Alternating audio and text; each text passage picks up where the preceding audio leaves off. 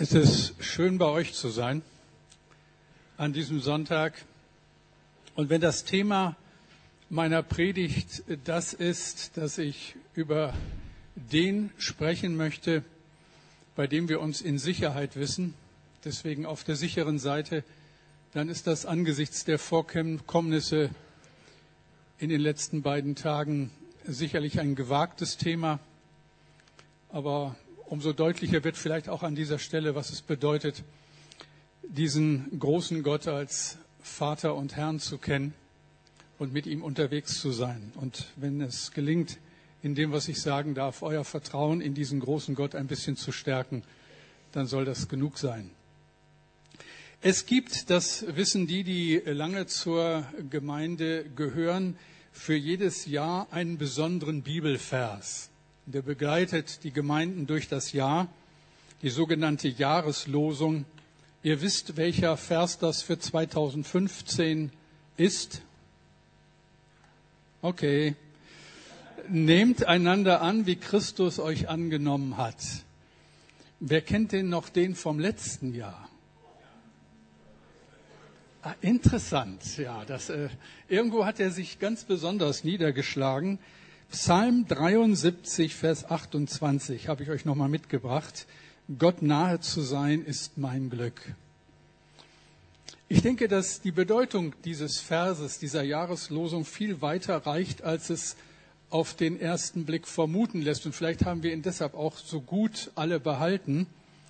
Dieser Vers drückt eine Sehnsucht aus, die wir nur zu gut kennen. Und ich denke, dass wir diese Sehnsucht mit allen Menschen teilen, ob sich die Einzelnen darüber im Klaren sind oder nicht. Ich denke, die wenigsten von Ihnen sind sich dessen bewusst, aber überall stoßen wir auf die Spuren dieser Sehnsucht.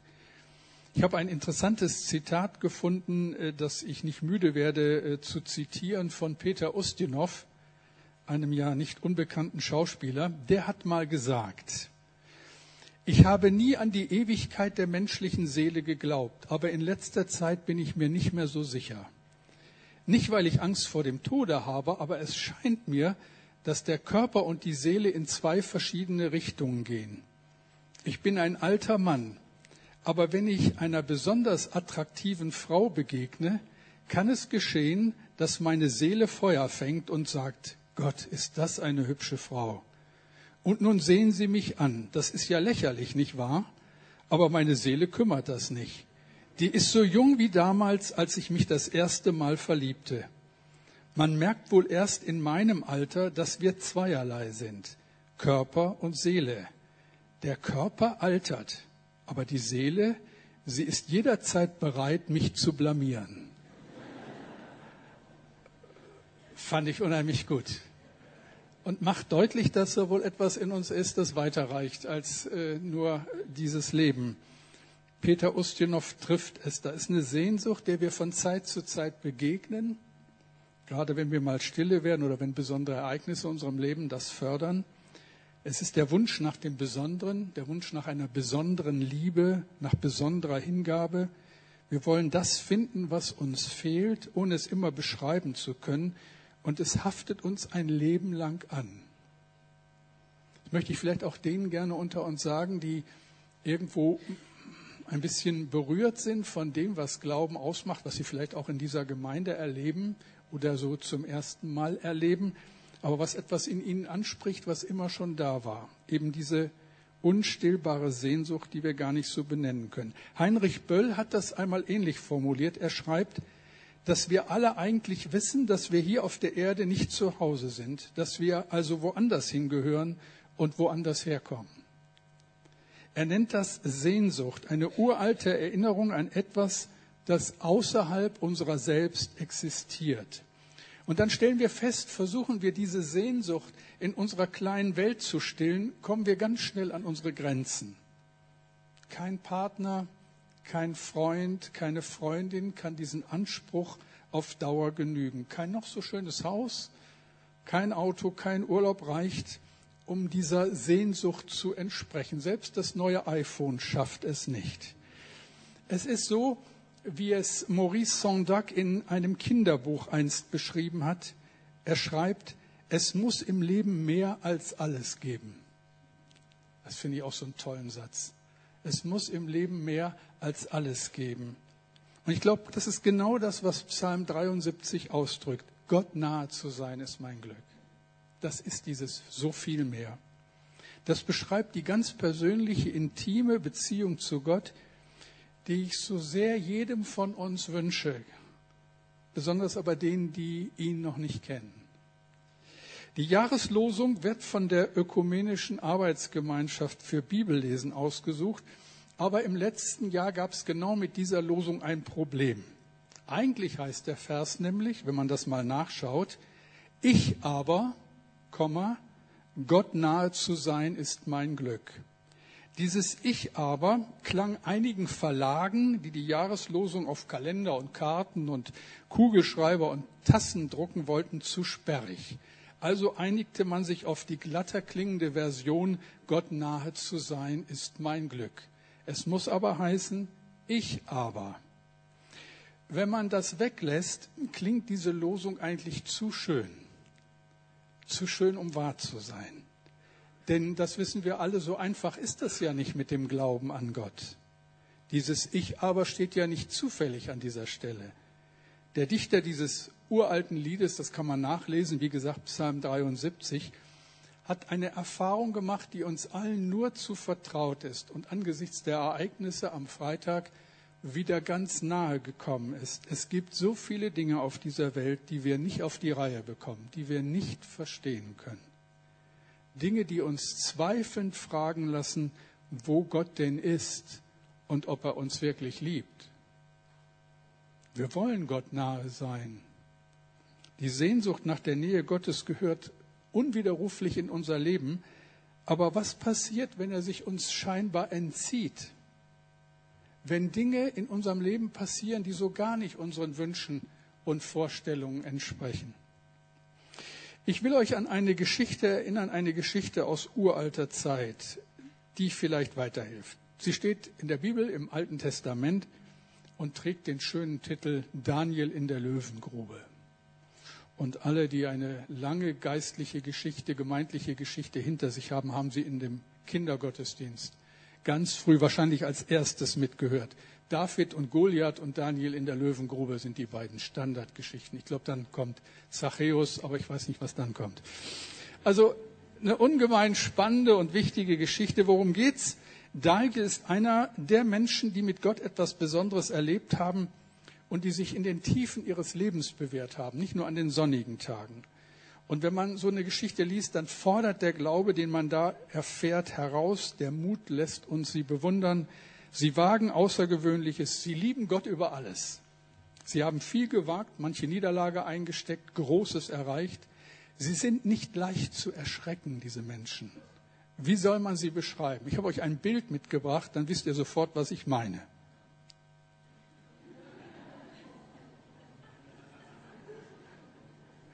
Also ich wäre nicht unbedingt gern die Katze, aber ihre scheinbare Gelassenheit fasziniert.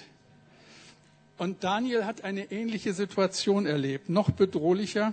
Und diese Geschichte ist es wirklich wert, dass man sie noch einmal so ganz genau anschaut. Im Jahre 605 vor Christus war es, dass Daniel zusammen mit anderen jungen Männern aus Israel nach Babylon ins Exil verschleppt worden ist. Und dann folgt für diesen jungen Mann eine unglaubliche Karriere. Er wird einer der drei höchsten Beamten im babylonischen Reich. Und König Darius, so hieß der damalige Herrscher, dachte ernsthaft darüber nach, Daniel zu seinem ausschließlichen Stellvertreter zu machen. So weit, so gut. Jetzt mal so an unsere Lebenserfahrung appelliert. Was passiert, wenn einer zu erfolgreich ist? Einer aus unseren eigenen Reihen. Andere werden neidisch. Das ist uns nur zu gut vertraut und ich glaube, das macht auch zutiefst uns gefallene Menschen aus. Wir können schlechte Nachrichten manchmal besser verkraften als gute. Wenn unser Freund plötzlich eine Erbschaft macht, wenn der Nachbar plötzlich ein neues, viel zu großes Auto fährt, wenn der Schwager befördert wird, wenn die Kollegin auch mit 40 immer noch so gut aussieht, das verkraften wir schlecht da kommt Neid auf und Neid ist etwas Grauenvolles. Neid versucht, den anderen klein zu reden. Neid sucht fieberhaft nach Schwachstellen. Neid will um jeden Preis schaden. Und die Kollegen von Daniel sind abgrundtief neidisch. Der Jude, der Ausländer, was hat er, was wir nicht haben? Also suchen sie nach einer Möglichkeit, ihm zu schaden, und es soll nicht lange dauern, da haben sie eine gefunden. Daniel war ein mutiger und frommer Mann. Und er glaubte an Gott, an Jahwe, den einen wahren Gott.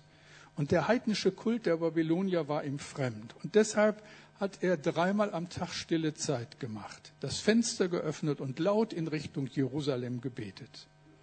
Warum? Weil ihm die Nähe Gottes über alles ging. Das konnte natürlich nicht verborgen bleiben und es war das gefundene Fressen für seine neidischen Kollegen. Sie beantragten eine Audienz beim König und machten ihm einen perfiden Vorschlag. Das lese ich euch mal im Originaltext vor. Daniel 6, 7 bis 9.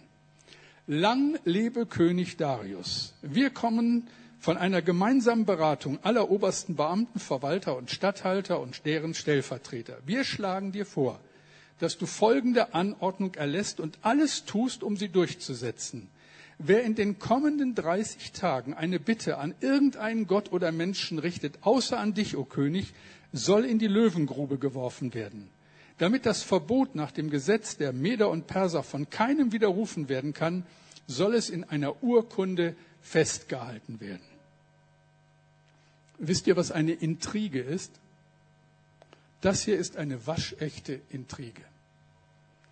Der König wird bei seiner Ehre gepackt. Der Vorschlag klingt vernünftig und Daniel ist geliefert. Ich vermute mal, dass Darius nicht so der hellste gewesen sein muss. Das waren in der Regel die wenigsten Könige. Er macht sich überhaupt keine Gedanken darüber, was dieser Beschluss für seinen Lieblingsbeamten bedeuten könnte. Und selbst wenn ihr diese Geschichte nicht kennen solltet, könnt ihr euch jetzt denken, was kommt. Daniel, der Held aus alter Zeit, ein Mann, der Gott fürchtete, aber nicht die Menschen, er hört von dem Gesetz und macht weiter wie bisher. Dreimal am Tag gar nicht so stille Zeit am offenen Fenster.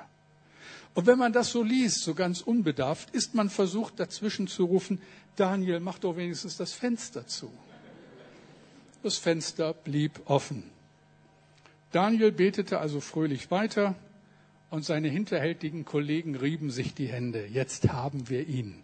Beantragen beim König erneut Audienz und ganz nebenbei gefragt, äh, äh, im Gespräch mit dem König sagen sie, keiner darf innerhalb eines Monats zu einem anderen Gott beten als zu Darius.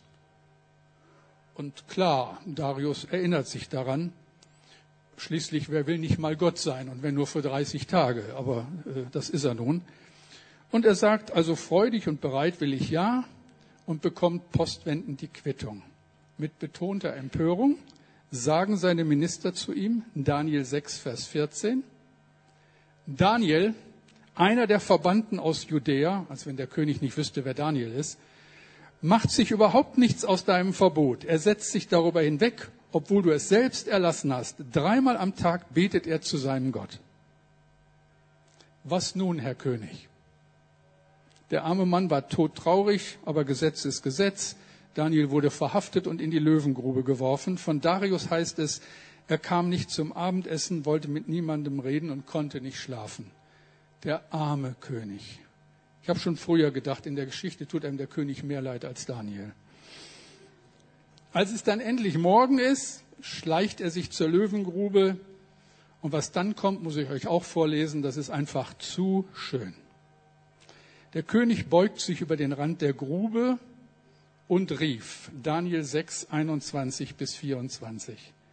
Daniel, du Diener des lebendigen Gottes, hat dein Gott, dem du unaufhörlich dienst, dich vor den Löwen retten können?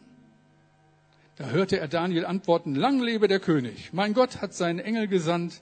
Er hat den Rachen der Löwen verschlossen. Darum konnten sie mir nichts anhaben. Denn Gott weiß, dass ich unschuldig bin. Und auch dir gegenüber, mein König, habe ich kein Unrecht begangen. Darius war glücklich und erleichtert. Sofort befahl er, Daniel aus der Löwengrube zu holen. Man fand nicht die geringste Verletzung an ihm, denn er hatte auf seinen Gott vertraut. Ich glaube, ich war fünf Jahre alt.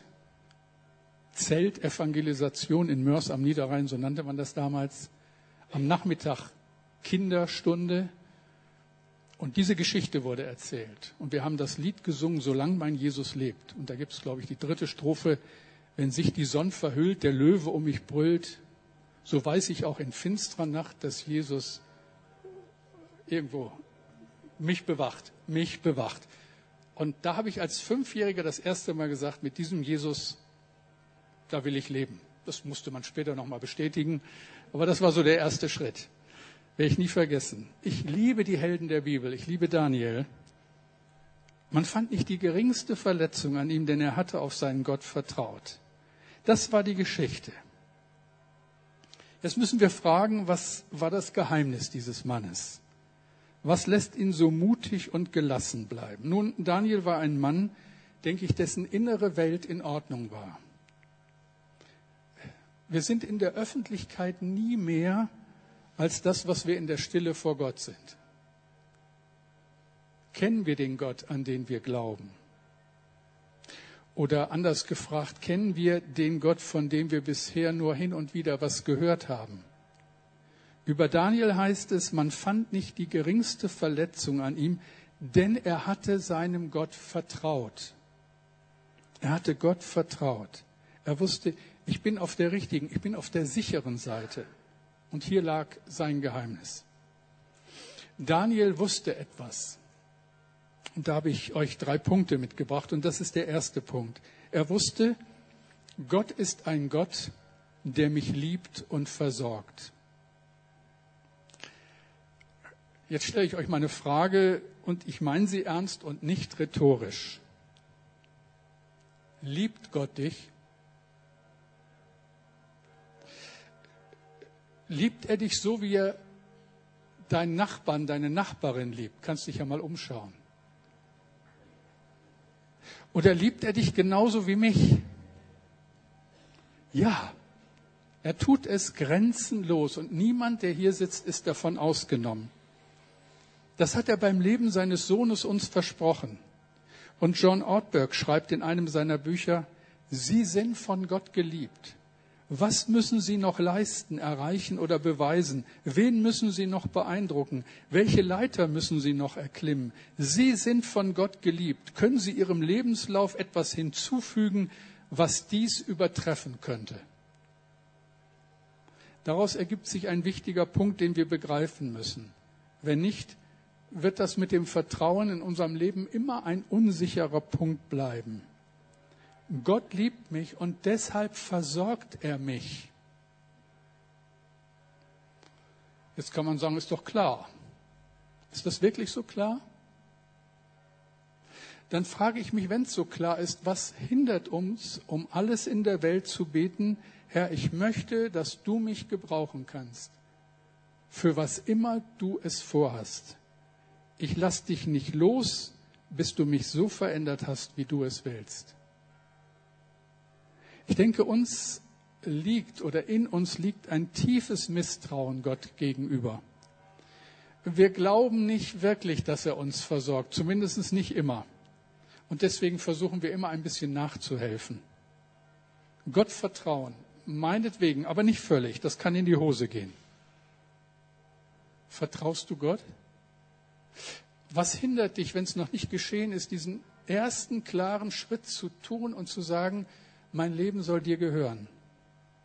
Oft ist es doch eher so, wir trauen der Versorgung Gottes nicht so recht und ertappen uns dabei, wie wir nachhelfen. Aber er ist ein Gott, der versorgt. Und der eben nicht nur versorgt an den guten Tagen, sondern der in den bösen Tagen eine Nähe schenken kann, die man nicht machen kann.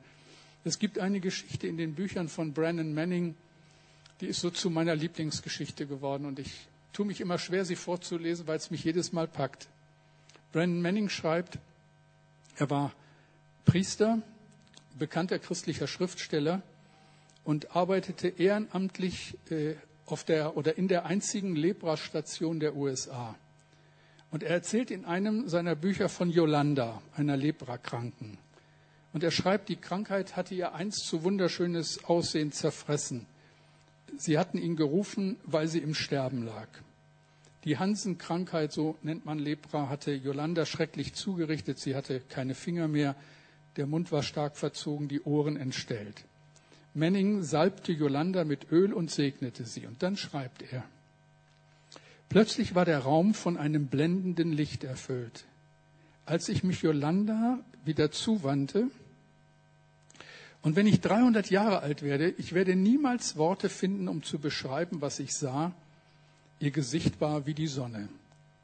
Ich sagte, Yolanda, du siehst sehr glücklich aus. Ihr entgegnete, oh Vater, ich bin so glücklich.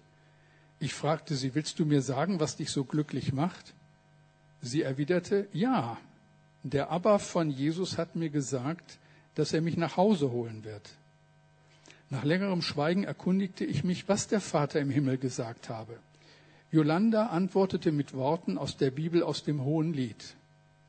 Steh auf, meine Freundin, meine Schöne, und komm, denn der Winter ist vorüber, die Regenzeit ist vorbei und vergangen.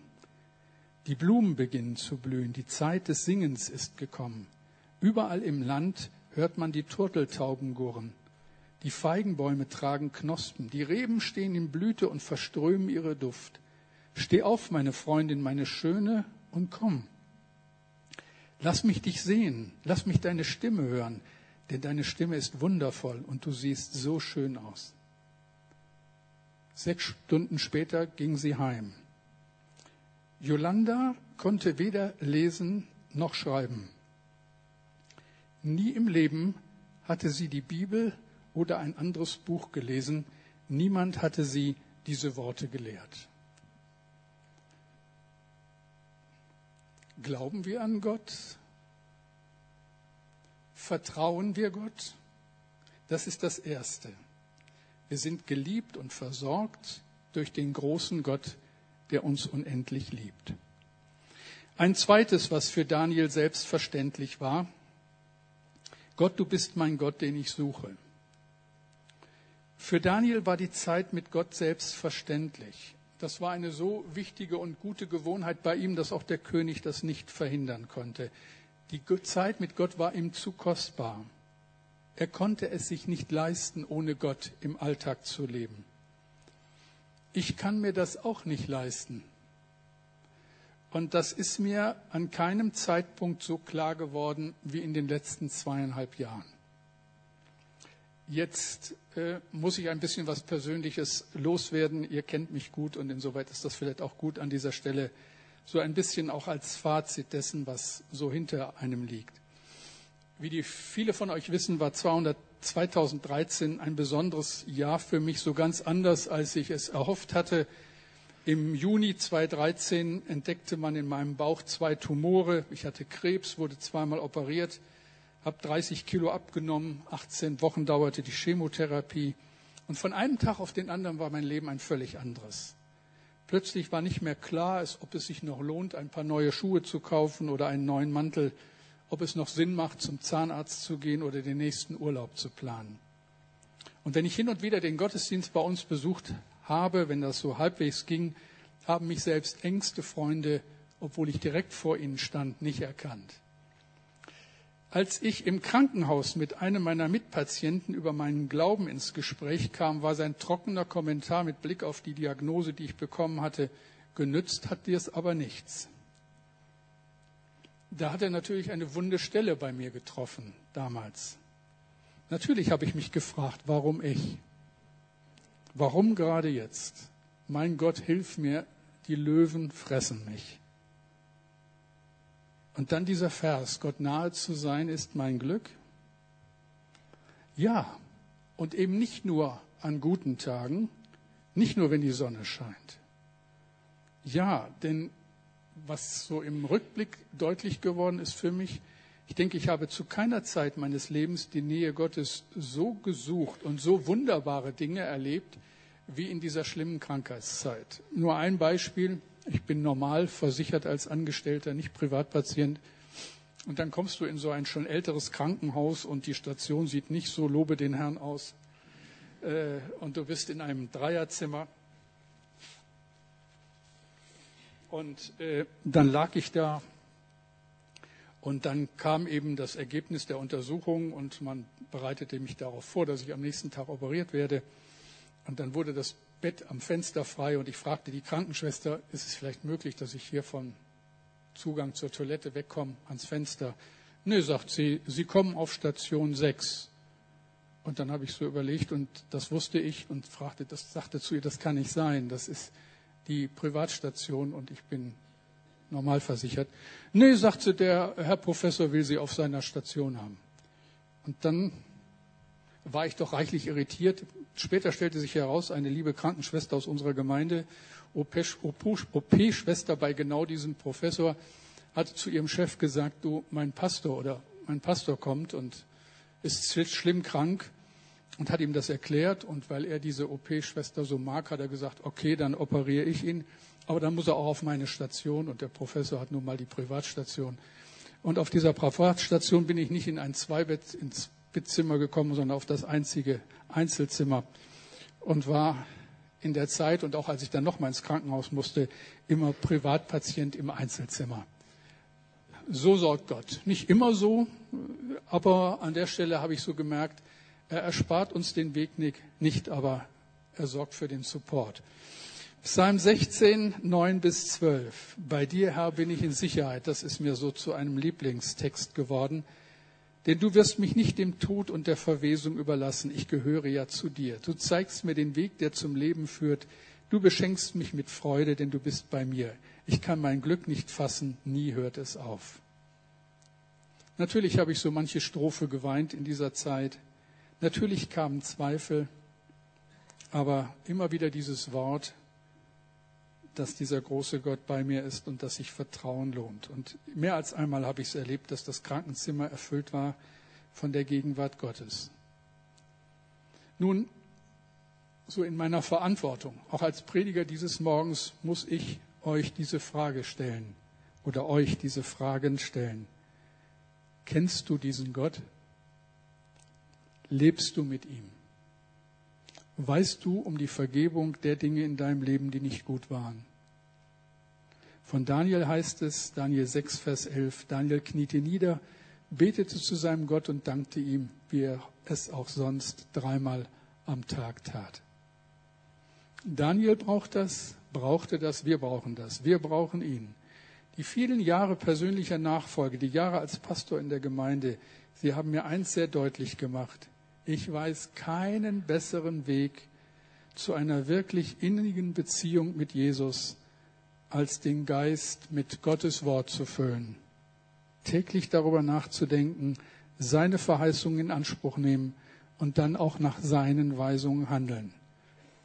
Die Bibel ist der beste Ratgeber für ein erfülltes Leben, der jemals geschrieben worden ist. Kein Wunder. Es ist auch das Buch des Schöpfers persönlich.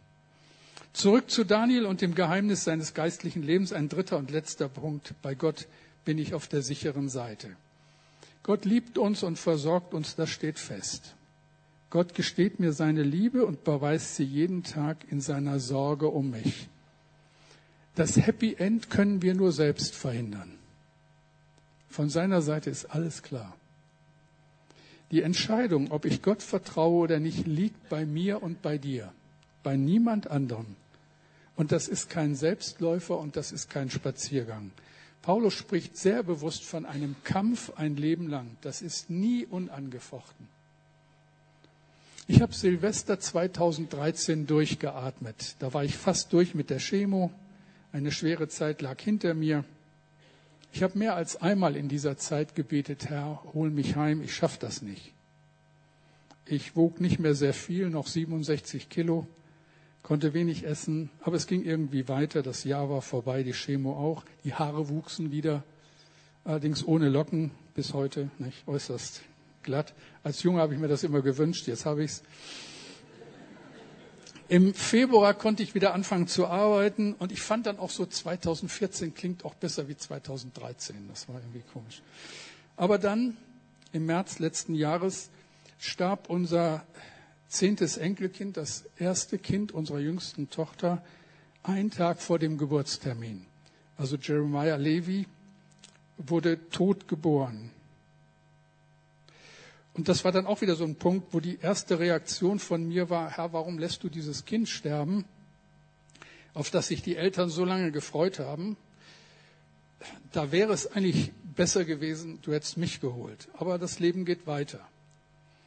Aber wie dann in dieser Situation? Die Trauer über den Verlust dieses Kindes, der Schmerz unserer Kinder, das alles war kaum auszuhalten. Und dann habe ich gedacht, jetzt reicht es aber wirklich, lieber Gott. Aber es ging weiter. Im Juni musste ich während einer Tagung in Hamburg mit einer Nierenkolik ins Krankenhaus, wenig später in Bremen noch einmal, dann folgten zwei Nieren-OPs, bis ich diese blöden Steine los war. Und ich habe dann schon gefragt, Herr, was machst du mit mir? Daniel ist ein schönes Beispiel, aber in meinem Fall den Löwen schmeckt's. Was soll das? Und dann vergingen die Wochen und dann war endlich Ende August und endlich Urlaubszeit und Esther und ich fuhren nach Schweden in unser so geliebtes Urlaubsland und wollten uns zwei Tage später mit unseren Freunden im gemeinsamen Ferienhaus in der Nähe von Stockholm treffen. Und ich werde nie den Augenblick auf der Straße in der kleinen Stadt Oskarshamn an der Ostsee vergessen. Wir bummeln durch die Straßen, das Handy klingelt, unsere Freundin ist dran und teilt uns mit, dass ihr Mann, Pilot der Lufthansa, vor zwei Stunden mit einem kleinen Flugzeug über Bremen abgestürzt ist. Matthias Schulz, unser Gemeindeleiter, mein Freund, war tot. Aus unserem gemeinsamen Urlaub wurde nichts. Wir fuhren am nächsten Tag zurück nach Bremen, waren also nur drei Tage in Schweden. Statt mit Matthias am Ostseestrand Fische zu fangen, hielt ich 14 Tage später die Trauerrede für ihn über 800 Menschen kamen zum Gottesdienst, um Abschied zu nehmen. Vielleicht versteht ihr jetzt besser, warum es heißt, ich aber, Gott nahe zu sein, ist mein Glück. Daniel war der mächtigste Mann im Reich der Chaldäer, gleich nach dem König. Was konnte ihm schon passieren? Alles binnen kürzester Zeit. Es kann alles passieren. Auch Daniel ist es passiert. Aber er bleibt so wohltuend gelassen. Auch uns kann jederzeit alles passieren. Wir lesen so eine biblische Geschichte und viele von euch kennen sie schon aus den Kinderzeiten. Aber mal ehrlich, wie kann man so gelassen reagieren, wenn die Zukunft Tierfutter heißt? Daniel konnte es, weil er wusste, ich bin auf der sicheren Seite, egal was kommt. Und das macht mich auch ganz ruhig in dieser Zeit, mit all der Unruhe, mit all den rasanten Veränderungen. Ich bin, komme, was wolle, auf der sicheren Seite. Es war ja keineswegs sicher, dass die Geschichte so ausgeht. Für tausend andere war es das Ende des Lebens. Während wir hier sitzen, wohlbehütet und versorgt, verlieren Christen im Nahen Osten um ihres Glaubens willen ihr Leben. Daniel hatte keine Garantie, aber großes Vertrauen. Daniel glaubte Gott und das nahm ihm die Angst. Und das will ich von diesem Mann lernen. Und das wünsche ich jedem, der hier heute Morgen sitzt. Vertrauen vertreibt die Angst. Ich bin auf der sicheren Seite. Und deswegen, ich glaube, das wirklich Schlimme, das uns passieren kann, ist, diesen Gott nicht zu kennen. Alles andere ist in einem letzten Sinne nicht schlimm. Aber diesen Gott zu verfehlen, das ist schlimm. Ich bin auf der sicheren Seite. Wer hat das besser ausgedrückt als der Apostel Paulus in diesem Vers, der über der Traueranzeige von Matthias stand, Römer 8, 38 bis 39? Denn ich bin gewiss, dass weder Tod noch Leben, weder Engel noch Mächte, noch Gewalten, weder Gegenwärtiges noch Zukünftiges, weder Hohes noch Tiefes, noch eine andere Kreatur uns scheiden kann von der Liebe Gottes, die in Christus Jesus ist, unserem Herrn. Das ist mir sehr wichtig und ich wünsche mir das so sehr. Ich will ihm vertrauen und ihm treu bleiben, selbst wenn die Löwen mich fressen. Hin und wieder bete ich so und bitte Gott darum und ich möchte wenn meine letzte Stunde gekommen ist, beten können, sagen können, ich gehe jetzt zu dem Gott, der mich unendlich liebt und der mir die Angst genommen hat. Ich aber, Gott nahe zu sein, ist mein Glück. Jetzt weiß ich natürlich nicht, dafür kenne ich dann doch zu wenige in dieser Gemeinde, in diesem Gottesdienst, ob jeder von uns das so sagen kann. Gott nahe zu sein ist mein Glück. Vielleicht sitzt ja jemand hier an diesem Morgen, der das so nicht sagen kann, aber es gerne möchte. Jemand, der glauben will, der auch von sich sagen will, ich bin ein Kind Gottes, ich gehöre ihm, aber das noch nie getan hat. Vielleicht ist jetzt so ein Punkt, wo du es tun solltest. So einen ersten Schritt. Das ist dann auch nur ein erster Schritt, aber ein entscheidender Schritt. Ein Schritt, der deutlich macht, dass dieser große Gott eine offene Tür hat für dich und für mich. Ich will jetzt beten. Und während wir dann im Gebet bleiben, will ich dann nochmal ein Gebet für all die sprechen, die vielleicht sagen, ja, so ein erster Schritt den will ich jetzt gehen. Lasst uns stille werden und lasst uns miteinander beten. Herr Jesus, ich danke dir für diese Gemeinde und all die wertvollen Menschen, die hier sitzen und die du so sehr liebst, die Kleinen und Großen, und die alle ihre Geschichte haben und die alle auch so ihr Paket tragen und die auch alle irgendwo Angst haben.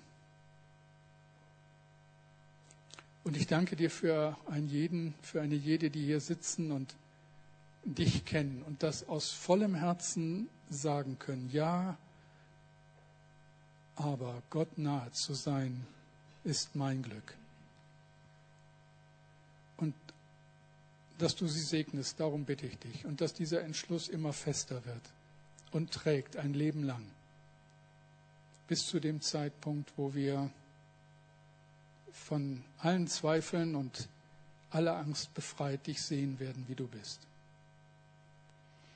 Und dann, Herr, möchte ich dich für die bitten, die von Zweifeln geplagt oder eben auch einfach noch nicht in dieser persönlichen Beziehung zu dir leben. Und du bist hier und lädst ein und alles ist da. Und du überlässt uns die Entscheidung. Und das ist so gut, weil du uns achtest. Und für die Menschen bitte ich dich jetzt ganz besonders, dass sie so einen ersten Schritt wagen und dass es ihnen ernst ist und dass sie dann erleben dürfen, wie du das bestätigst und wie sie hineinwachsen, ja, so in diese Sicherheit, in dieses Wissen, dass du ihr Vater bist und für sie sorgst, dass sie sich auf der sicheren Seite wähnen, komme was wolle. Und euch, Ihnen möchte ich jetzt einfach so eine Gelegenheit bieten. Ich werde ein Gebet sprechen. Und wenn Sie das so innerlich teilen können, dann beten Sie es in Ihrem Herzen mit. Und ich bin ganz sicher, dass Gott das hört und dass das so ein erster Schritt sein darf mit dem Gott, der Sie unendlich liebt. Ich bete. Vater im Himmel, das will ich auch. Ich will das auch sagen können. Gott nahe zu sein ist mein Glück. Ich will auch auf der sicheren Seite sein. Auf deiner Seite. Ich will dir vertrauen und dich bitten, dass ich dein Kind bin und es bleibe. Ich will so einen Anfang machen mit dir und dir erlauben, in mein Leben zu kommen. Ich will sagen, Herr, du sollst mein Herr sein, jetzt und in Ewigkeit. Ich bitte dich, vergib mir, wo ich bisher ohne dich gelebt habe. Und danke, dass ich so kommen darf, wie ich jetzt bin. Und du kennst mein Herz. Und danke, dass ich so kommen darf und dich jetzt bitten darf. Nimm mich auf in deine Familie. Lass mich dein Sohn, lass mich deine Tochter sein. Und danke, dass ich das jetzt sein darf. Denn du hast versprochen, dass du niemanden abweist, der zu dir kommt. Und dafür danke ich dir. Danke für diesen Schritt. Danke für dein Wort. Amen. Amen.